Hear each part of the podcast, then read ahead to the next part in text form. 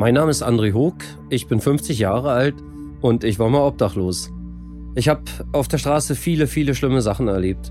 Bin überfallen worden, einmal fast erfroren, lag drei Wochen im Koma und landete am Ende sogar im Rollstuhl.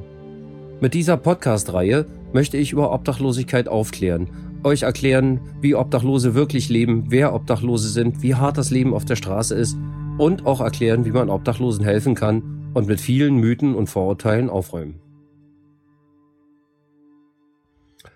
In dieser Podcast-Folge möchte ich euch erzählen, wie das ist so nachts draußen auf der Straße zu schlafen und auch welche Gefahren und, und Unannehmlichkeiten äh, diesen Umstand begleiten.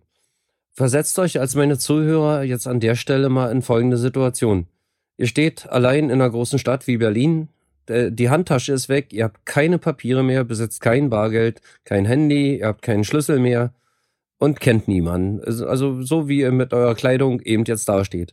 Und nun müsst ihr, euch ist es vielleicht noch gelungen, euch in irgendeiner Hilfseinrichtung einen Schlafsack und eine Isomatte zu organisieren.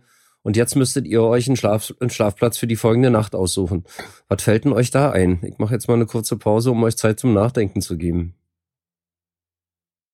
Oder ich löse jetzt an der Stelle besser auf, sonst hört ihr mir zu lange beim Schweigen zu. Äh, ja, Ganz wichtig ist Schutz vor Regen. Äh, als Obdachloser muss man es absolut vermeiden, nass zu werden. Äh, warum? Äh, bei Temperaturen von unter 5 Grad plus und darunter, äh, nasse Kleidung trocknet nicht mehr. Also wir Leute heute, so wie ich jetzt auch wieder, äh, mit einer Wohnung, wir kommen kurz mal in den Regen, hängen abends die Jacke an den Garderobenhaken und äh, verschwenden da überhaupt keinen Gedanken dran. Am nächsten Morgen ist die Jacke wieder trocken. Bei Obdachlosen ist das nicht der Fall. Die können nirgends rein und bei Temperaturen unter 5 Grad trocknet nasse Kleidung einfach nicht mehr. Wir hatten mal den Fall, da ist ein Kollege von uns nachts beim Toilettengang in die Spree gefallen, hatte doch knapp überlebt, das war auch im Winter gewesen. Äh, und dann, also so um 0 Grad war die Temperaturen und die Hose, die Jeans, mit der er da reingefallen ist, hing ja zum Trocknen über eine Bank und die war einfach vier Wochen nass, die Hose. Wir mussten sie am Ende wegwerfen. Also nass werden ist auf jeden Fall unbedingt zu vermeiden. Der Supergau und der schlimmste Fall ist ein nasser Schlafsack, weil das kann lebensbedrohlich enden. Mir ist das mal passiert, da hatten wir uns auch im Herbst äh, einfach abends auf eine Wiese gelegt, zu dritt. Und ich hatte auch die Kapuze des Schlafsacks über den Kopf gezogen, äh, weil es so kalt war. Und nachts fing es an zu regnen. Und ich habe das tatsächlich erst dann bemerkt, als der, als der Schlafsack von innen nass wurde. Und das war höchst dramatisch an dem Tag. Weil ich musste unbedingt bis zum Abend einen neuen Schlafsack ran besorgen, sonst wäre hätte ich die nächste Nacht unter Umständen einfach nicht überlebt also Schutz vor Nässe. Und gerade deswegen suchen sich Obdachlose auch immer Plätze unter Brücken aus. Unter Brücken ist, ist, ist Regenschutz absolut gewährleistet. Allerdings ist es unter Brücken auch in der Regel sehr, sehr laut. Da fährt dann die S-Bahn drüber oder die Bahn oder fahren Autos drüber oder links und rechts flutet der Verkehr. Unter Brücken tummeln sich Ratten und äh, all so eine Umstände. Aber eben der Schutz vor Nässe überwiegt da und man nimmt die anderen Umstände einfach mit in Kauf. Auch nächtlichen Lärm, Lärm und alle anderen Sachen, die da eben noch mit auftreten können. Weiterer wichtiger Punkt ist Windschutz. Also der Wind ist auch sehr unangenehm. Wenn man auch bei bereits moderaten Temperaturen, so von 10, 12 Grad plus, nachts im Wind zu liegen kommt, wird es wirklich bitter, bitter kalt. Also die ganzen ungeschützten Körperstellen wie Kopf und Gesicht, äh, und auch der Nacken, das fängt, man fängt furchtbar an zu frieren und das kriegt auch durch den ganzen Körper irgendwann. Und es gelingt einem auch nicht immer, äh, äh, einen guten Schlafsack sich zu organisieren. Teilweise schläft man bis in den späten Herbst hinein mit, mit einem Sommerschlafsack, der eigentlich so für Temperaturen von 10 bis 15 Grad plus, also für Festivals oder so, im Sommer ausgelegt ist, aber für die Temperaturbereiche eigentlich ja nicht mehr taugt. Und wenn man mit dem eh schon ungenügenden Schlafsack im Wind liegt, wird es auch im Schlafsack sehr, sehr kalt. Also sucht man sich auch möglichst windgeschützte Plätze. Gut. Der nächste ganz, ganz wichtige Punkt ist Sicherheit. Äh, dazu muss ich kurz ein bisschen was erzählen. Äh, das Leben auf der Straße ist äußerst, äußerst gefährlich. Gewalt und Obdachlosigkeit gehen Hand in Hand. Als Obdachloser muss man ständig befürchten, äh, durch Übergriffe oder, oder andere ähnliche gelagerte äh, Handlungen geschädigt zu werden. Mal ein Beispiel aus dem eigenen Erleben. Äh, dazu muss ich nochmal ein bisschen, bisschen abweichen vom eigentlichen Thema, aber dann wird es so ein bisschen verständlicher für euch. Äh, Obdachlosigkeit hat nicht nur Nachteile. Obdachlosigkeit hat auch einen riesigen Vorteil. Das ist die enorme Freiheit, die man genießt. In meinem alten Leben war ich extremst eingespannt. Ich war Freelancer und Einzelkämpfer Und ich musste praktisch alles alleine erledigen. Ich musste Aufträge akquirieren, ich musste die Arbeit erledigen, ich hatte den Kundensupport, die Buchhaltung, die Steuern und den ganzen Kram. Also ich war allein durch meine Arbeitssituation schon ziemlich ausgelastet. Zudem hatte noch meine, meine damalige Frau Rechte an meiner Zeit. Ich hatte einen großen Freundes- und Bekanntenkreis, der auch regelmäßig gepflegt werden wollte. Und eigentlich war das so, dass ich, egal wo ich war, dass ich danach irgendwo hin musste und eigentlich nie so richtig Zeit für mich hatte. Und als ich dann obdachlos war, stellte ich plötzlich fest, ich war frei wie der Wind. Ich konnte tun und lassen, was ich möchte. Außer musste mich eben drum kümmern, wo finde ich abends irgendwo ein trockenes Plätzchen, wo ich meine Isomatte ausrollen kann und wo kriege ich die paar Euro her, die ich jeden Tag zum Leben brauche. Und das habe ich sehr genutzt. Ich bin gereist.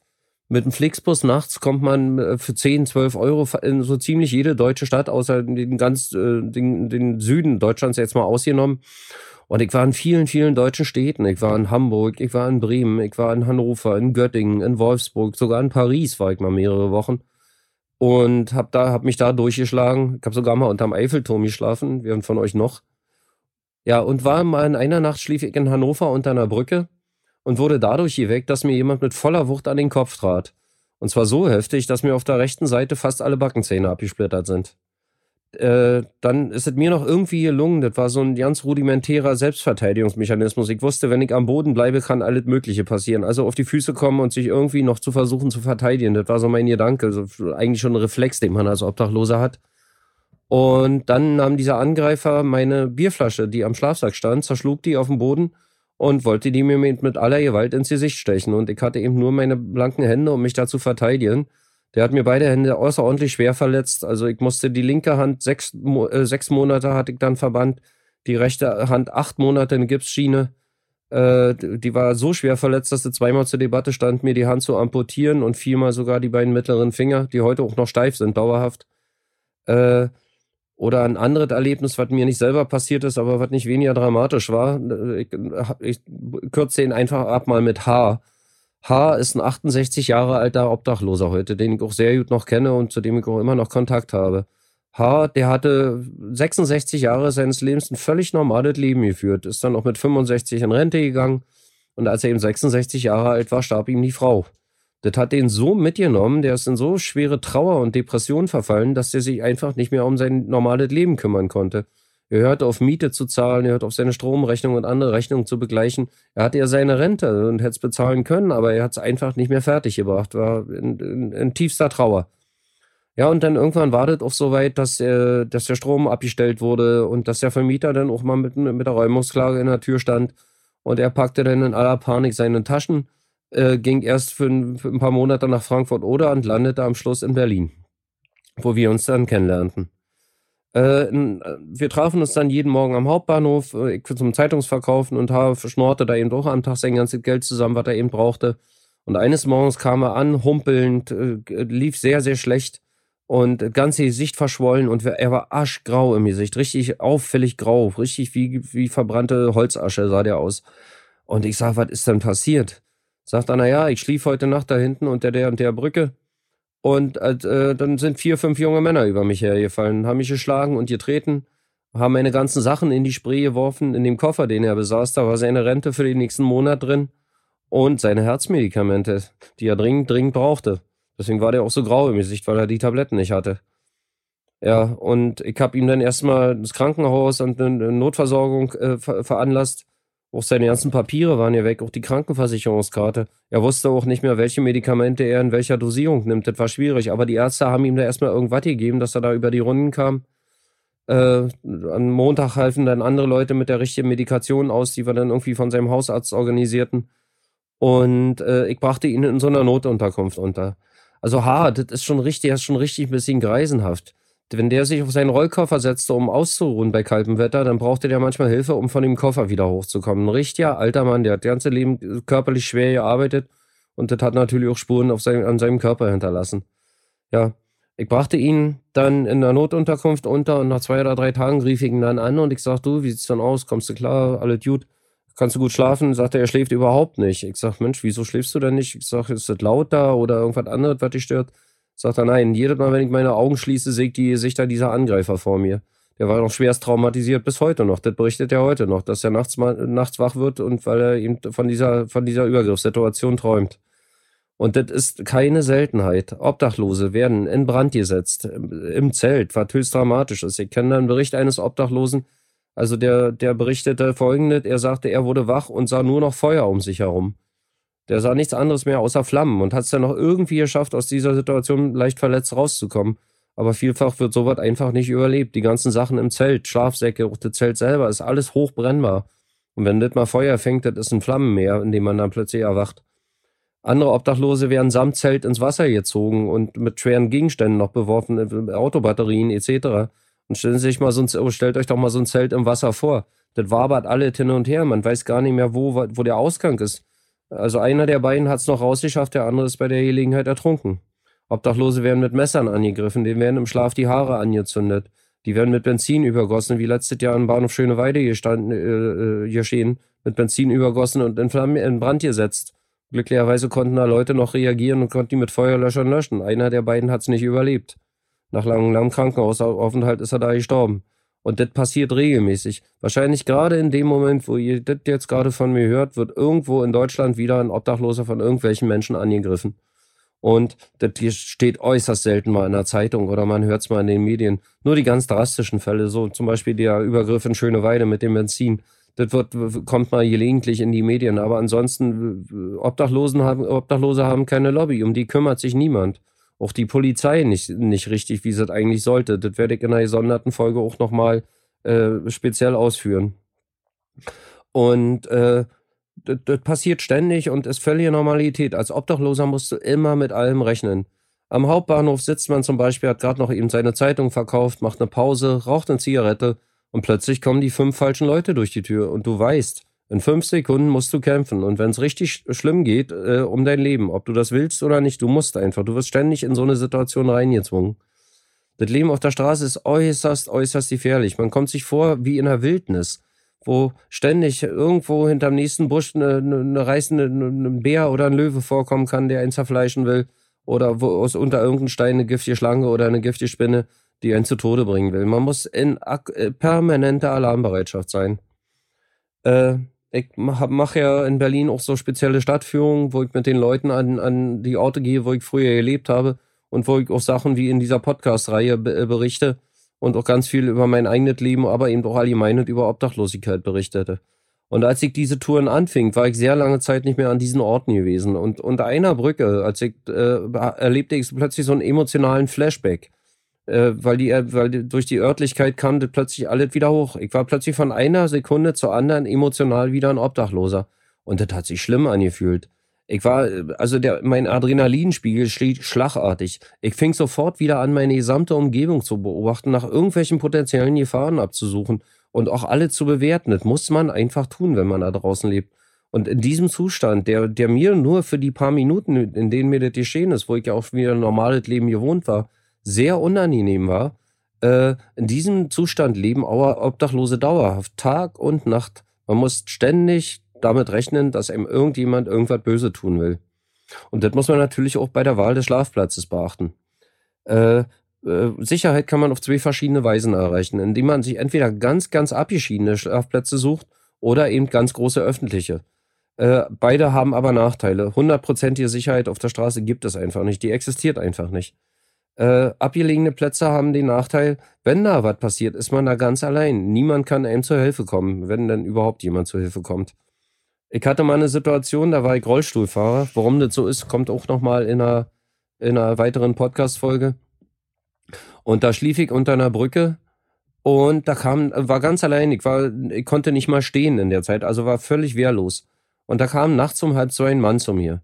Und ich habe im Leben noch nie eine unnatürlichere Person kennengelernt als diesen Menschen. Der wollte mir was Schlimmes antun an dem Abend. Ich habe das richtig gespürt, das war ganz schlimm.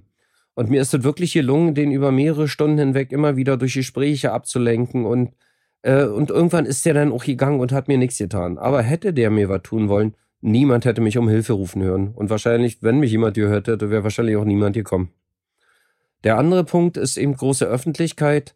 In Hamburg hatten wir die Situation, da durften wir zum Beispiel im Eingangsbereich des Saturn-Supermarktes schlafen, wenn die abends geschlossen haben. Hatte für uns Obdachlose den großen Vorteil, wenn da war ein Wachschutz, der regelmäßig kam, die Polizei kam regelmäßig vorbei, war hell erleuchtet, Videokameras waren da und es liefen auch ständig Leute vorbei. Aber auch gerade diese ständig vorbeilaufenden Leute, da, wenn da die Falschen dabei waren, so ein Überfall spiegelt, spielt sich in 15, 20, 30 Sekunden ab und dann liegen schwer verletzte Menschen am Boden. Und so schnell kann dann auch niemand zur Hilfe kommen. Also wie gesagt, 100% Sicherheit gibt es auf der Straße einfach nicht. Dann würde ich jetzt gerne auch noch mal zu, was zu Kälte und Wärme sagen. Äh, fangen wir mit der Wärme an. Man denkt ja immer im Sommer, den Obdachlosen geht es gut. Ist ja warm. Man denkt immer so, das Hauptproblem der Obdachlosen ist die Kälte. Aber wenn ihr schon einige Podcast-Folgen jetzt gehört habt, haben Obdachlose noch ganz, ganz andere Probleme als nur Kälte im Winter. Auch im Sommer sind, hatten Obdachloser die gleichen Probleme wie immer. Bittere Armut, bitterste Armut, Armut auf aller unterster Stufe. Äh, ausgegrenzt sein. Zu dem Thema gibt's auch noch eine Podcast-Folge die permanente Gefahr, in der er lebt, ständig nie genug zu haben, nicht mal am, am grundlegendsten wie Essen. Äh, es ist lediglich warm im Sommer. Und gerade auch diese Wärme im Hochsommer verursacht auch schwere Probleme. Menschen mit Wohnungen, wir sitzen in klimatisierten Büros. Wir haben klimatisierte Autos. Die öffentlichen Verkehrsmittel sind zum größten Teil klimatisiert. Abends die kühlende Dusche ist nur wenige Schritte entfernt. Alle diese Möglichkeiten hat ein obdachloser Mensch nicht. Der ist im Sommer dieser brütenden, schwülen Hitze, gerade im August, in den heißesten Mon im heißesten Monat des Jahres, der ist ja schutzlos ausgeliefert. Tag und Nacht. Man entkommt dem einfach nicht. Der Raub dreht auch hinaus, fast genauso kräfteraubend wie, wie Kälte. Äh, man muss viel trinken. Äh, auch gerade die, die alkoholkranken Obdachlosen haben da noch ein erschwertes Problem mit, weil Alkohol zudem noch dehydriert.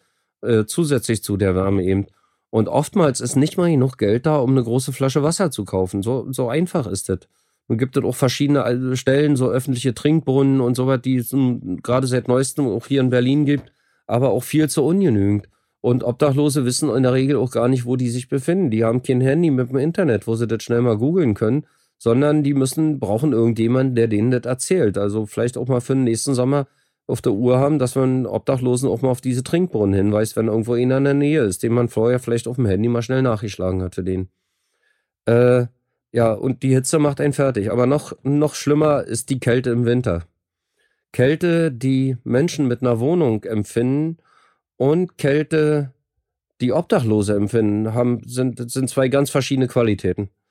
Wir Menschen mit Wohnungen, wir sind nie lange im Kalten. Wir stehen mal 20 Minuten an der Haltestelle rum und sind durchgefroren. Es ist kalt, auch schön, dass der Bus endlich kommt. Oder wir machen mal einen einstündigen Bummel durch die Fußgängerzone zum Shopping und gucken in die Schaufenster und dann, aber jetzt los schnell ins nächste Café erstmal aufwärmen. Oder wenn es mal richtig, richtig hoch kommt, dann zwei Stunden Winterspaziergang. Aber danach muss man ins Warme. Jetzt ist wirklich kalt, jetzt muss man rein. Diesen Zustand nach zwei Stunden Winterspaziergang beachtet ein obdachloser Mensch gar nicht mehr. Das ist für den der Normalzustand, den hat er immer. Tag und Nacht, jeden Tag, Woche für Woche, Monat für Monat, den ganzen Winter lang. In mein, der Winter, den ich draußen verbringen musste, der war, da war es insgesamt sieben Monate lang kalt. Und ein Obdachloser kann nicht mal schnell reingehen, sich irgendwo aufwärmen. Egal, in Bahnhöfen, Obdachlose werden überall rausgeworfen. Zum Beispiel am Berliner Hauptbahnhof. Die Situation kenne ich sehr gut, weil ich da selbst gelebt habe. Äh, der ist komplett videoüberwacht. Und als Obdachloser ist man optisch erkennbar. An der Kleidung, an, an den ungepflegten Haaren und auch am Gepäck, Isomatte und Schlafsack, obdachlos. Und wenn die dich auf der Kamera sehen als Obdachloser, schicken die sofort ein Sicherheitsteam los und die werfen dich raus aus dem Bahnhof. Gnadenlos, egal wie kalt es ist. Es wird zwar immer wieder von Seiten der Bahn behauptet, äh, ab 0 Grad wird niemand mehr rausgeworfen, aber das äh, entspricht absolut nicht den Tatsachen. Das ist eine reine Unwahrheit. Ich habe das mehrfach erlebt am eigenen Leib und auch hunderte Male beobachtet, dass das genau nicht so ist. Die Wachleute entscheiden da auch ein bisschen in Eigenregie, die werden auch wenig kontrolliert und äh, um die Rechte von Obdachlosen schert man sich da herzlich wenig. Äh, und auch äh, Bäckereien und so was. Wenn man, wenn man noch halbwegs vernünftig aussieht, äh, kann man sich in eine Bäckerei oder mal in McDonalds setzen. Aber dazu braucht man Geld. Man muss dort irgendwas verzehren. Und da kann man auch nicht lange bleiben. Normal eine Stunde. Aber dann ist man in der Regel auch nicht richtig warm geworden. Dann ist es etwas wärmer. Und dann muss man wieder in diese Kälte raus. Äh, Kälte, ein Kollege von mir, der ähnliche Vorträge hält wie ich und auch Stadtführungen macht, der sagt immer, Kälte beißt. Kälte ist schmerzhaft. Hände, Füße und Gesicht sind äh, eigentlich im Winter bei Minusgraden in, in, in, in permanenten Dauerschmerzzustand. Es tut immer weh.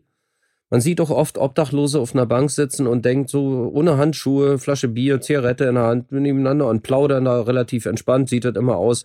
Und man denkt sich vielleicht, Mensch, die frieren ja ja nicht. Ja, die, denen ist ja ja nicht kalt. Doch, die frieren. Die frieren doch sogar noch mehr als ihr, als ihr als Beobachter, die nur immer mal kurz draußen sind. Bloß, die haben keine Wahl. Die müssen es einfach aushalten. Die können nicht einfach irgendwo reingehen und dann arrangiert man sich mit dem Zustand. Auch wenn das nach außen nicht so wirkt. Denen ist kalt. Die frieren viel mehr als ihr in diesem Augenblick, wo ihr das seht. Und ich will euch mal beschreiben, wie Kälte sich, wie ich persönlich Kälte erlebt habe. Und da auch mal zwei, zwei wirklich schlimme Beispiele. Wir hatten mal einen Tag in Berlin, da war es sehr, sehr kalt. Die Temperatur lag bei minus 10 bis minus 12 Grad. Aber es wehte wirklich ein scharfer, eiskalter Wind und das fühlte sich an wie minus 18, minus 20 Grad. Das war so, dass selbst ich als Abgehärteter und ziemlich äh, an eine gewohnter Obdachloser nach spätestens einer Stunde irgendwo ins Warme musste, weil man es einfach nicht mehr aushielt. Das war wirklich mehr als unangenehm. Und am Abend fuhr ich mit meinem Rollstuhl durch den Hauptbahnhof, weil ich noch in, in den Supermarkt unten wollte und was kaufen wollte. Und da sind so Anzeigentafeln und da war zufällig gerade in dem Moment der Wetterbericht drauf zu sehen.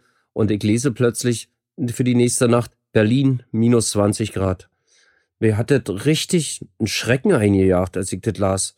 Also ich musste mich richtig für ein paar Sekunden sammeln. Das war, ich dachte, was? Minus 20, jetzt minus 12 und man hält es nicht aus. Was, und 8 Grad kälter noch. Das, was soll denn werden? Und also auf der Straße ist das so, wenn die Temperatur von minus 5 auf minus 7 fällt, merkt man das deutlich. Das ist ein enormer Unterschied. Und äh, da stand dann eben minus 20 Grad. Na gut, dachte ich, was machst du denn jetzt? Und spielte so alle meine Möglichkeiten durch und mir blieb wirklich nichts weiter übrig, als abends wieder in mein Zelt zu gehen und da schlafen zu gehen. Und als ich mich am Abend so für die Nacht fertig machte äh, und meine Schlafsäcke da sortierte, kam mir plötzlich so der Gedanke, sag mal, schafft man das überhaupt?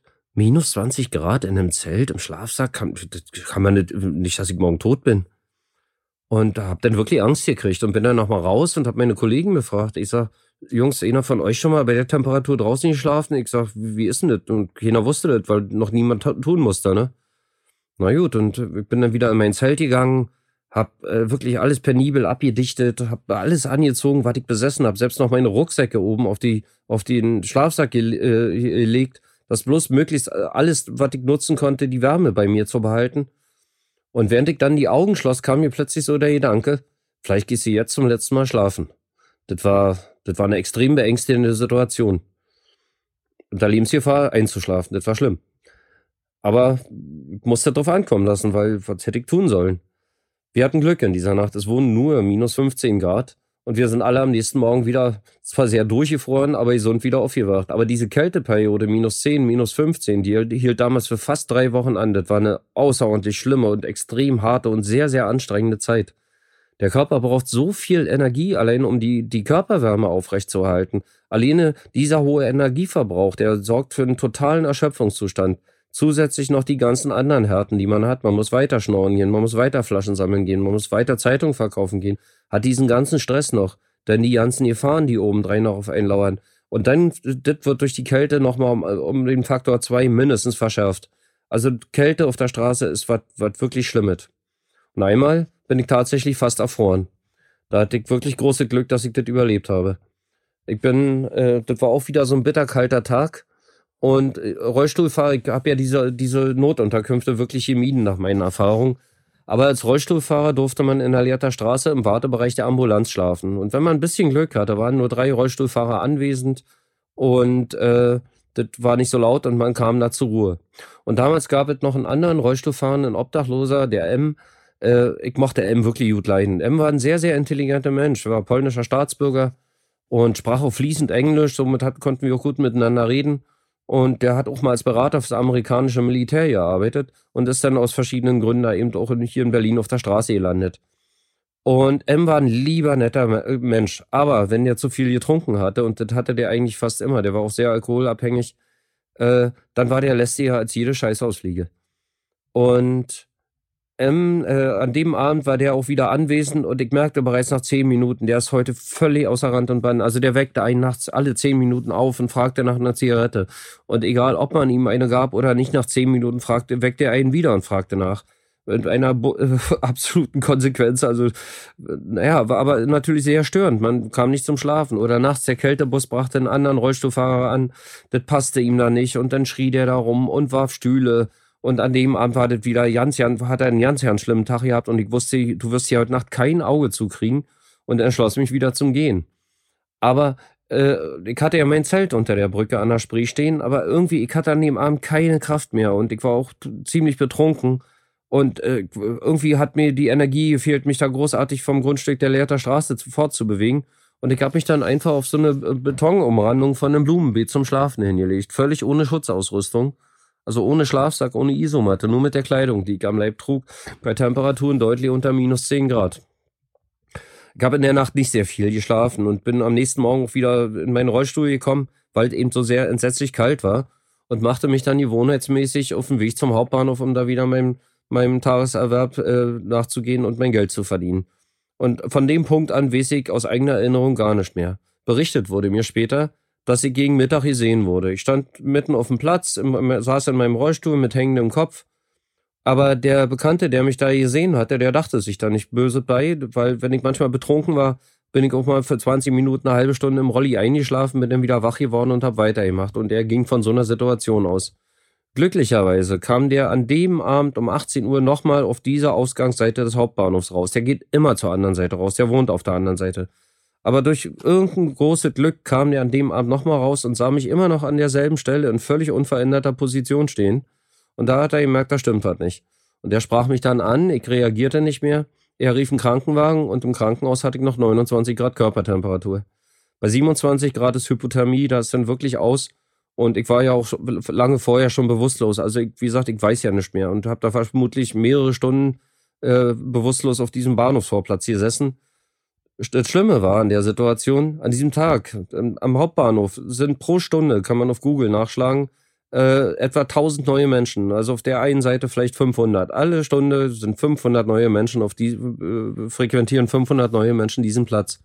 Nicht einer kam auf die Idee, mich mal anzusprechen oder nach mir zu sehen, was nun mit mir sein könnte.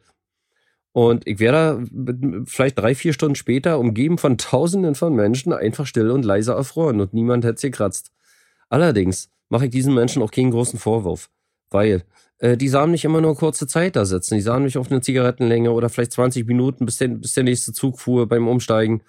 Die haben mich nie oder kurz im Vorbeigehen. Also die haben, die konnten nicht ahnen, dass ich vor jetzt fast 40 Stunden äh, ungeschützt dieser immensen Kälte ausgesetzt war. Aber deswegen auch meine Bitte an euch als Zuhörer. Wenn ihr hilflose Obdachlose seht, das Thema führe ich in einer anderen Podcast-Folge nochmal sehr, sehr genau aus. Also wenn ihr hilflose Obdachlose irgendwo seht, ein hilfloser, nicht mehr ansprechbarer Obdachloser ist genauso eine hilflose Person wie jeder andere Mensch auch.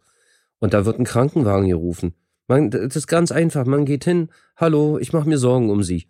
Machen Sie doch mal die Augen auf. Kann ich Ihnen helfen? Brauchen Sie Hilfe? Ganz freundlich fragen. Und dann sagt er schon was. Und wenn er nichts mehr sagt, ruft man Krankenwagen und Polizei. Ja, also geht, auch wenn eine Schnapsflasche daneben steht, der muss nicht zwangsläufig betrunken sein. Was zum Beispiel kaum jemand weiß. Die Symptome, die Erfrierende und Betrunkene zeigen, ähneln sich zum Täuschen. Äh, ein Betrunkener, da ist das Bewusstsein, äh, ein Erfrierender, da ist das Bewusstsein eingetrübt. Der lallt, der redet dumme Zeug, der zieht sich plötzlich aus, weil denen heiß wird kurz vorm Tod. Und die, die machen ganz irrationale Sachen. Und wenn der vorher nur drei Flaschen Bier getrunken hat und eine leichte Alkoholfahne hat, denkt jeder, der ist total betrunken. Dabei ist, kämpft er gerade wirklich um sein Leben. Das sind die letzten Minuten, die er hat. Und dann braucht er Hilfe. Und lieber einmal mehr den Krankenwagen holen als einmal zu wenig. Oder Kältebus oder sonst was. Oder helft selbst. Aber lasst sie nicht einfach liegen und, und, und, und sterben. Das ist, das, das, die bietet einfach die Menschlichkeit. Als ich dann im Krankenhaus, ich wurde dann irgendwie im Krankenhaus wach, natürlich in der Psychiatrie. Wenn Obdachlose ins Krankenhaus kommen, die landen grundsätzlich in der Psychiatrie oder mit schwer dementen Leuten in einem Zimmer. Also Obdachlose gelten da wohl offensichtlich als nicht richtig zurechnungsfähig. Äh, berichtet wurde mir dann vom Pflegepersonal, dass man mich da in so ein spezielles Wärmebett gelegt hat, wo man wirklich so halbgradweise oder zehntelgradweise über, über längere Zeiträume die Körpertemperatur wieder auf normal bringt, weil so ein abruptes Aufwärmen kann dann auch zum Tod führen. Und nach zwei Tagen wurde ich wieder aus dem Krankenhaus rausgeschickt und musste dann mein Leben draußen weiterfristen, ja. Aber viele Obdachlose haben eben nicht dieses Glück wie ich. Und die starben dann auf der Straße.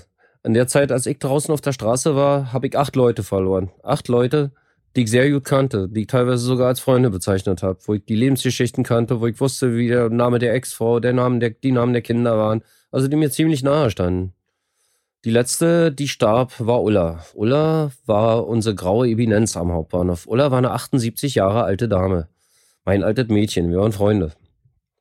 Und Ulla, äh, als der Hauptbahnhof vor etwa elf Jahren äh, in Berlin eröffnet hat, war Ulla eine der ersten Obdachlosen an diesem Bahnhof. Und damals wirklich noch als Obdachlose und nach vier oder fünf Jahren bekam sie dann eine Wohnung. Aber da blieb sie dann überhaupt nicht gern, weil die war, Ulla war zwar körperlich schon völlig gebrechlich, also richtig eine Greisin, die kriegte den Rücken nicht mehr gerade und lief hier beugt ein Tippelschrittchen hinter ihrem Rollator her. Aber im Kopf war Ulla noch eine ganz, ganz junge Frau. Da war die höchstens 25. Also ich hab der mal einen Tagesbetrag bezahlt, den ich entrichten musste. Da war ich dann schon in so einer Notunterkunft und sie fragte, was kostet das da? Ich sag, äh, weiß ich nicht mehr, 23,85 Euro am Tag.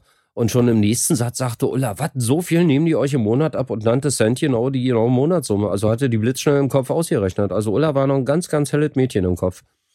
Und wenn ich äh, morgens an den Hauptbahnhof kam, äh, trafen wir uns da immer und tranken einen Kaffee zusammen und äh, quatschen über Gott und die Welt, doch mal über das eine andere oder kleine Problem.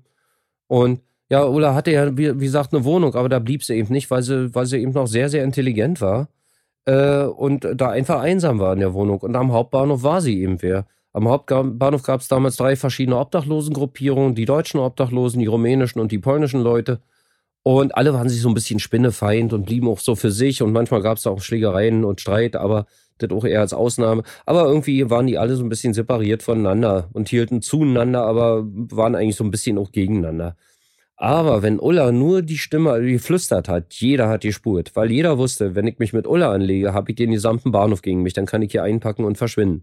Also Ulla war da die graue Eminenz, die hat den ganzen Bahnhof eigentlich beherrscht, aber auf eine ganz nette und angenehme Art und Weise. Und an einem Morgen kam ich wie gewohnt raus und erwartete Ulla wie immer auf ihrem Rollator mit zwei Kaffee sitzen zu sehen und sie war nicht da.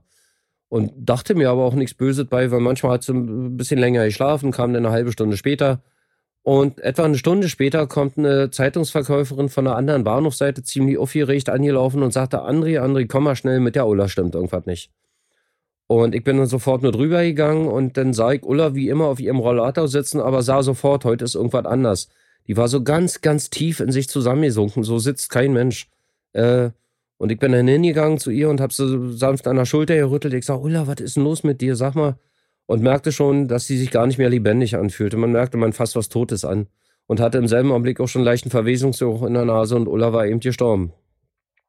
Und so geht es ganz, ganz vielen Obdachlosen auf der Straße. Viele überleben diese Obdachlosigkeit nicht.